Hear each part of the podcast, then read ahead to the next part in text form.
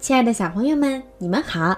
又到了听睡前故事的时间了，欢迎收听荔枝 FM 三零五六二儿童睡前精选故事，我是你们的老朋友小鱼姐姐。今天呀，小鱼姐姐要继续给你们讲《尼尔斯企鹅旅行记》的第十四集——解救渡鸦巴塔基。法隆市是一座古老的矿都。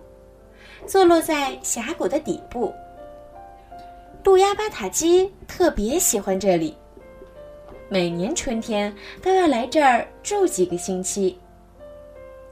离市区不远的地方，有一座废弃的矿山，那儿有间红房子，专门用来熬硫磺。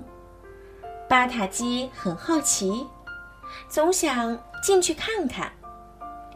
有一天，风刮得很大，把红房子的一扇盖板吹开了。巴塔基趁机从那里飞了进去。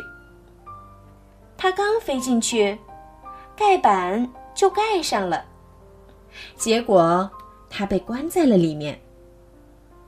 巴塔基不停地大声呼救。不久，附近的鸟都飞来了，但大家。都没有办法。巴塔基请信鸽阿尔卡去找大雁阿卡和大拇指来救他。黄昏时分，阿尔卡领着大雁阿卡和尼尔斯急匆匆地赶来了。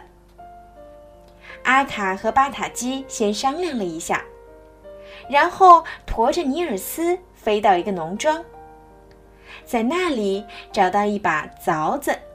和一根细绳，接着又飞回红房子。尼尔斯在烟囱一头系紧了绳子，再顺着绳子滑到屋里。他向巴塔基打了个招呼后，就动手在墙上凿洞。红房子的墙壁并不厚，可尼尔斯的力气太小了，他每凿一下。只能凿掉一小片木头。慢慢的，他累得快凿不动了，困意不断袭来。为了不让尼尔斯睡着，巴塔基就给他讲故事。从前有个巨人，临死时把财富、几座铜矿山分给了两个女儿。但是，巨人告诉女儿们，如果有人发现了铜矿，一定要把他杀死。从那以后，经常有樵夫和猎人莫名其妙的死去。他们都是在无意中发现了铜矿，被巨人的大女儿杀死的。后来，二女儿的矿山被一个农夫发现了。不过，二女儿很善良，没有杀死他。结果，农夫开采了矿山，发了大财。但大女儿的矿山直到现在也没人发现呢。讲到这儿，巴塔基说：“你快点凿，等我出去了，我带你去看一些东西。”尼尔斯心想。巴塔基一定知道铜矿山在哪儿。等我有钱后，我要赔给奥萨姐弟一座新房子。想到这儿，尼尔斯越凿越起劲儿，不久就凿出了一个小洞。巴塔基终于钻了出来。尼尔斯说：“现在你该告诉我。”另外一份遗产在哪儿了吧？